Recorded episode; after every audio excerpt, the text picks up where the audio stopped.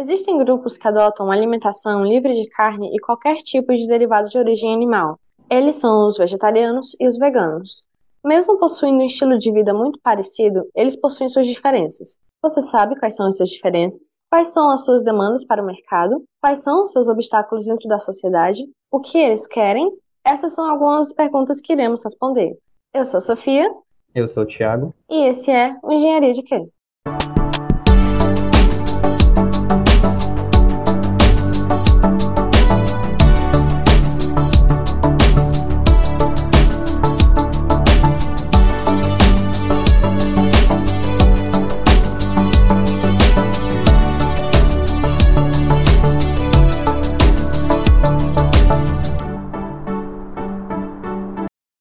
Hoje iremos falar sobre dois grupos que cada dia vem ganhando mais espaço dentro da sociedade, os vegetarianos e os veganos.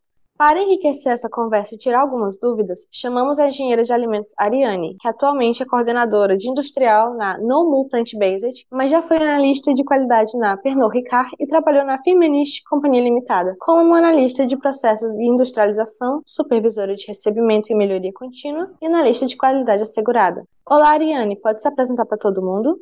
Olá, meu nome é Ariane e sou engenheira de alimentos formada pela Universidade Federal do Ceará. E como foi falado, atualmente atuo em uma indústria de alimentos plant-based, mas já atuei em várias vertentes da nossa área, como margarina, gorduras, aromas e bebidas destiladas. Será um prazer contribuir um pouco com vocês. Para começarmos, Ariane, você pode esclarecer a diferença entre o vegetarianismo e o veganismo? Atualmente, os vegetarianos, eles se dividiram entre flexitarianos, ovo-lacto-vegetarianos e veganos estritos. Eu vou explicar um pouquinho de cada um e sobre os veganos. Flexitariano, o indivíduo que tem uma dieta majoritariamente à base de vegetais, ou seja, a maior parte da sua dieta é de vegetais, mas que com baixa frequência ele ainda inclui itens de origem animal na alimentação. Já os ovo-lacto-vegetarianos, eles são indivíduos que consomem os ovos e os leites e os derivados de leite, mas não consomem também nada de carne. Os vegetarianos estritos são indivíduos que têm uma dieta somente à base de vegetais e exclui todo tipo de alimento de origem animal da sua alimentação, como carnes, ovos, laticínios e mel. Tudo que é derivado de animal. E já os veganos, eles também não consomem nada de origem animal, assim como os vegetarianos estritos, mas também eles não consomem é, cosméticos, roupas, nada que tenha traços de animal ou que tenham sido feitos testes em animais. Eles têm um nicho maior de seleção, diferente dos vegetarianos estritos. Cerca de 14% da população brasileira leva esse estilo de vida. Alguns dos motivos que levam as pessoas a tomar essa decisão estavam relacionados à saúde, preocupação com o bem-estar e os animais. Qual a sua opinião em relação a esses motivos e com o crescimento do público vegetariano e vegano na sociedade brasileira? Eu acredito que toda forma de opinião é válida. Não podemos dizer que o planeta acabará se continuarmos comendo carne, ou que os animais não existirão. O que podemos dizer é que você, sentindo que fará diferença não consumindo produtos de origem animal, siga em frente com a sua decisão. O que precisamos fazer é sempre pesquisar o que realmente causa essas mudanças no mundo, como conseguir balancear uma alimentação adequada sem proteína animal. O crescimento desse público se deve ao fato de novas alternativas que substituem, em partes, os produtos de origem animal e são saborosíssimos. Quais são os maiores obstáculos e dificuldades vivenciados pelos veganos e os vegetarianos na sociedade atual? Atualmente, não se encontram tantos problemas com alimentação, devido à grande oferta de produtos por multinacionais e startups. O maior obstáculo seria o preconceito ainda existente na sociedade, devido à falta de informação. É um fato que os veganos e os vegetarianos apresentam uma certa desvantagem quando falamos sobre a indústria de alimentos e serviços de alimentos, restaurantes e bares. A senhora poderia falar como nós, engenheiros de alimento e informação, podemos melhorar essa situação no futuro?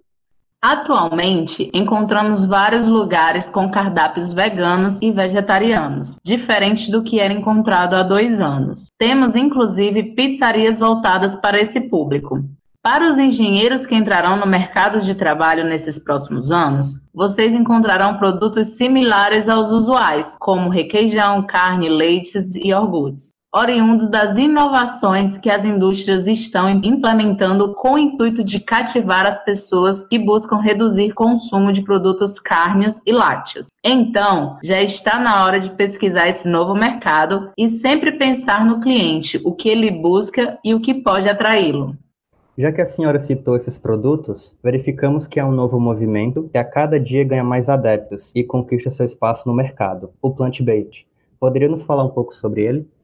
Então, o movimento plant-based, ele em português é traduzido para baseado em plantas, que constitui o quê? Que ele é feito 100% de plantas, como óleo de coco, óleo de milho, óleo de girassol, amido de milho, fécula de mandioca. Então, esses são os insumos utilizados para chegar no produto final do plant-based. Inicialmente, começou nos Estados Unidos, né, na Europa, como já vem o nome plant-based, e lá eles servem praticamente de laboratório para o Brasil. Então, o que faz sucesso fora do Brasil, a gente traz para o Brasil, para os nossos adeptos. Como foi que ele se iniciou no Brasil? Iniciou principalmente pelas startups, porque a startup ela vê no público final a real necessidade deles. Elas conseguem ver melhor porque tem um contato maior com o público final. Então, as startups viram que os veganos e os vegetarianos não tinham acesso a muitas opções de alimentos gostosos, porque até então a gente só via carne de soja, de três anos para cá que começaram a entrar outros tipos de substratos para se fazer carnes similares à carne bovina, né? Então, as startups começaram a ver, ah, por que, que a gente só fornece carne de soja, iogurte de soja, pasta de soja? Porque só a soja pode ser uma fonte de alimento para o público vegano e vegetariano. Então, a gente tem uma empresa muito conhecida, que ela está fazendo muito sucesso, que é a Fazenda Futuro. Ela começou a trazendo os hambúrgueres de carnes mais temperados e mais saborosos. E hoje em dia ela tem uma vasta linha de produtos. Com isso, as empresas começaram a observar que hum, essa startup ela está atraindo muita gente, muita gente está comprando, não são só os veganos, os vegetarianos. São outras pessoas que, quando consomem carne, começam a se sentir mal. E aí começaram a investir na linha de carnes que começou a Seara, que é uma grande empresa né, no nosso país, a, o grupo JBS, e eles iniciaram com a linha Incrível Seara. O nome da linha é incrível. Então são produtos plant-based. Você encontra o nhoque de o nhoque plant-based, a lasanha plant-based, o escondidinho plant-based. Então, eles desenvolveram através de outros substratos, não só da soja, como, por exemplo, a jaca, como, por exemplo, o grão de bico, outros tipos de farinhas, eles começaram a desenvolver produtos similares à carne, com sabores, utilizando os aromas, que entram as indústrias de aromas naturais e idênticos aos naturais. Então, isso traz mais sabor. Os temperos começam a trazer sabores similares. E isso voltado para carnes. Mas até então, não se tinha leites diferentes do que a gente conhece. A gente conhece o leite de coco, mas ninguém sai bebendo leite de coco no café da manhã, né? E tinha o leite de soja da linha ABES, que muitas pessoas não, não se sentiram confortáveis absorvendo aquele produto, né? Consumindo aquele produto. E aí começou a ver que a gente consegue sair, é, a gente consegue tirar o extrato líquido, que na verdade não é leite, né? A gente não pode falar que é leite, mas começou a se extrair extrato líquidos de amêndoas, de caju, e através disso, as outras startups, como uma das que eu trabalho, a Nomu, começou a voltar para a área de laticínios, né, entre aspas, plant-based, veganos. Tudo isso buscando atrair o público vegano e vegetariano. Então começou o desenvolvimento da área de veganicídios ou laticínios, né, que, que, a, gente, que a gente fala. Então, começou a desenvolver queijo mussarela, queijo provolone, queijo prato, queijo chèvre, que é uma similaridade ao queijo de cabra, chèvre que vem né, da cabra, que é o queijo chèvre da cabra. Então, queijo parmesão. E aí as indústrias começaram a ver, as indústrias maiores, que esse público também estava sendo atendido nessa área. Primeiro foi a área de carnes, depois a área dos laticínios plant-based. E as próprias startups que iniciaram tudo isso e tem um contato mais direto com os produtos, elas começaram a ver que o seu público não eram só os veganos, não eram só os vegetarianos, eram as pessoas intolerantes também.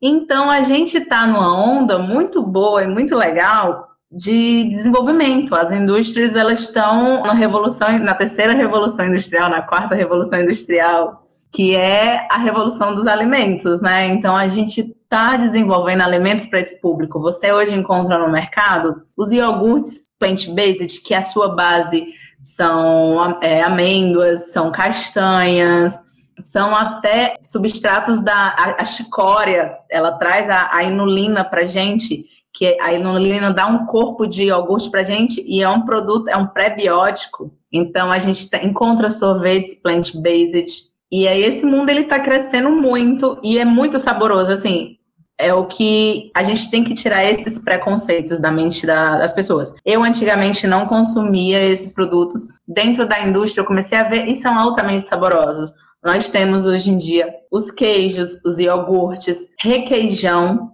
o cheddar, o queijo cheddar, aí os sorvetes, como eu já citei, e tudo isso saborosos, que não, não, são produtos que qualquer pessoa que nunca, se você quiser enganar um parente seu, você compra e dá de presente assim, ó, oh, é normal, não é nada vegano não. E você vai ver que a pessoa vai adorar o produto.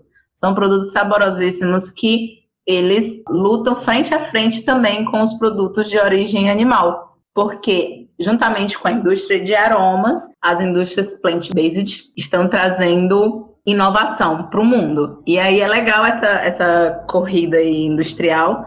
Então eu, eu digo para todos os engenheiros de alimentos, busquem conhecer mais o que o mercado está trazendo e busquem ser aquele diferencial.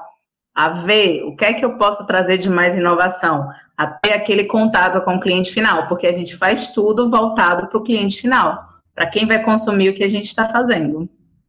Os veganos e os vegetarianos são adeptos desses produtos? É através desse público que estamos vendo a democratização desses produtos?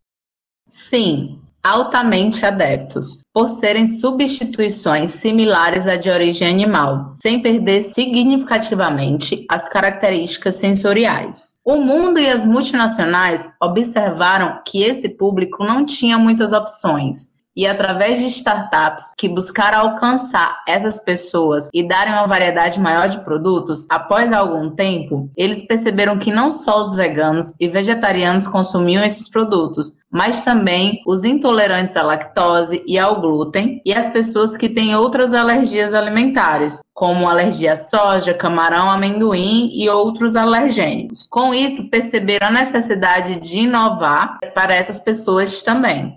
Quais são as novas tendências do mercado para esse público e em relação aos custos, que são equiparáveis aos custos de alimentos de origem animal?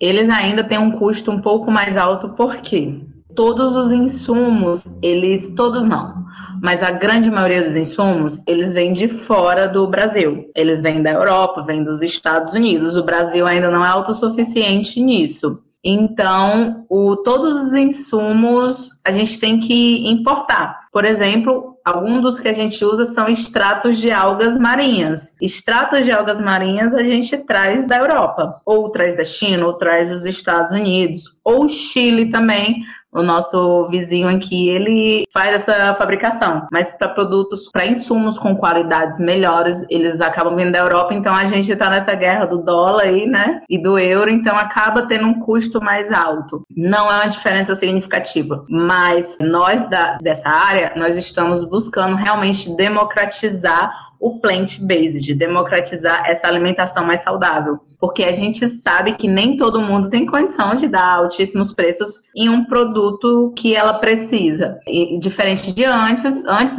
o custo era bem, realmente bem mais alto. Hoje em dia, ele já deu uma queda, é tanto que você encontra os produtos em supermercados que são mais acessíveis, como, por exemplo, a gente tem o Carrefour, a gente tem o Oba no estado de São Paulo, tem o Angelone no sul do país, tem o Zafari também no sul e sudeste do país, o Mercadinho São Luís aí no Ceará e Fortaleza. Então, você começa a encontrar mais nos supermercados mais comuns que você faz o seu supermercado. Antigamente você só encontrava realmente naqueles aquelas lojinhas de produtos mais saudáveis, de produtos voltados só para o público vegano e vegetariano. Hoje em dia não, você já está começando conversando, a gente já está abrindo um leque de você poder encontrar em mercados mais acessíveis.